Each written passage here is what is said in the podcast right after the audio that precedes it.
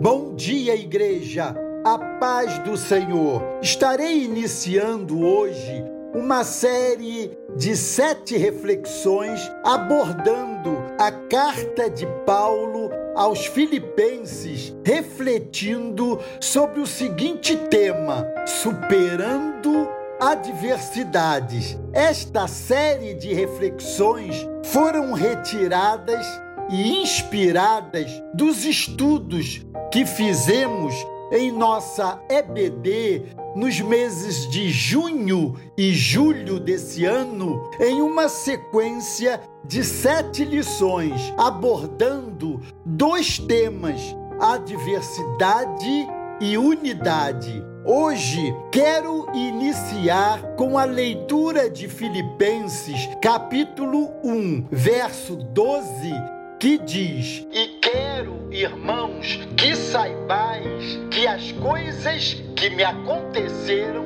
contribuíram para maior proveito do Evangelho. Alguém afirmou certa vez que cada lágrima nos ensina uma verdade.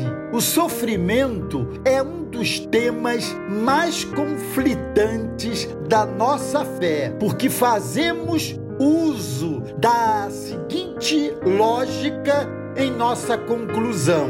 Uma vez que sabemos que o nosso Pai é bondoso, temos dificuldades em aceitar que ele permite o sofrimento. Paulo o apóstolo, quando escreveu esse texto, estava detido em uma prisão domiciliar em Roma, como lemos em Atos, capítulo 28, versos 30 e 31. Diante das provações causadas pelo cárcere, ele pôde enxergar um lampejo de esperança e perceber que aquele sofrimento visava um bem maior, programado pelo Senhor para a salvação de muitas vidas. O seu sofrimento passa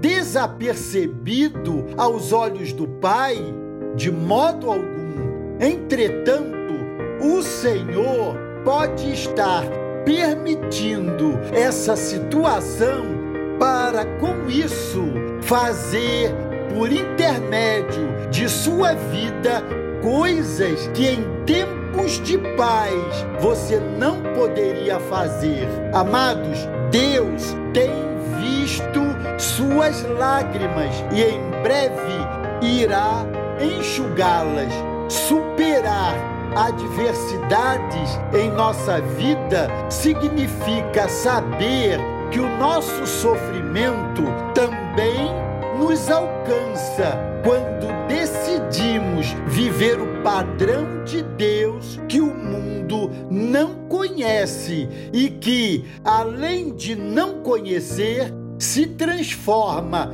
em dura perseguição. O nosso posicionamento, contudo, nos faz conhecer o verdadeiro sucesso. E o verdadeiro sucesso contribui para maior proveito do Evangelho. Pode haver recompensa maior. Deus os abençoe.